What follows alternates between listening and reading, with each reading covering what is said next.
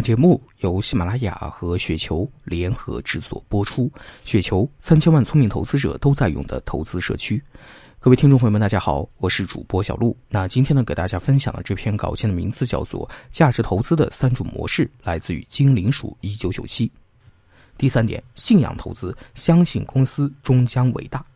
信仰投资者信奉伴随公司一同成长。在一轮周期中，当确定性减弱，第二类投资者退出后，信仰投资者仍认为还存在很大的成长空间。典型的成功案例就是现在的贵州茅台、爱尔眼科。信仰投资者需要在两方面具有极强的能力。第一点，深度研究能力。信仰投资要求投资人对行业和公司有很深入的研究，比如茅台强大的品牌、国内足够大的消费基数、极强的提价能力等。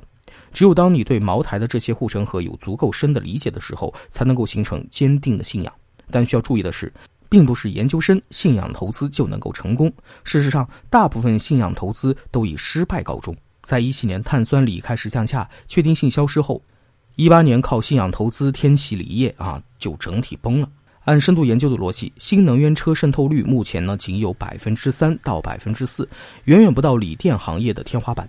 但结果却是一八年行业大部分股价打三折。又比如天士力从零九年到一三年涨十倍以后，如果在一三年选择信仰投资，那在接下来的六年中你会颗粒无收，甚至造成亏损。回顾 A 股的历史，信仰投资的深度研究，事实上很容易产生价值毁灭。毕竟整个市场又有几个茅台呢？第二点，强大的心理承受能力。即使是茅台，在零九年到一二年的景气度后，也产生了一三年的腰斩行情。强大的抗压能力才能够支撑你在面对股票大幅波动时的绝对信仰。因此，在选择这种模式前，问问自己：我能够扛过大幅的波动、漫长的等待吗？最后总结一下价值投资三种模式的特点，希望投资者们能够根据自己的特点，找到令自己舒适的投资方式。第一点，逆向投资很容易产生戴维斯双击，一旦反转，弹性足。买入时机不能太早，行业选择必须是分散的，并且警惕该下跌是否是商业模式颠覆或技术更替造成的。如果是，避开它们。第二点，确定性投资要寻找好的赛道，避免一波流。对行业确定性延续时间的判断是其能否成功的关键因素。第三点，信仰投资看上去最辉煌，但实际上能成功的最少，大多容易产生戴维斯双杀，最终导致价值毁灭。深度研究的能力和强大的抗压能力是选择这种方式至少有的两方面特质。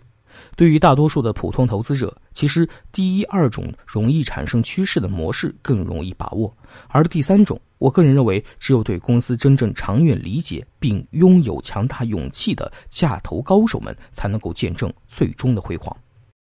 那以上呢就是本期节目的全部内容。想了解更多雪球社区的投资干货，请关注雪球的微信公众号，在微信中搜索“雪球精华全拼”，添加关注。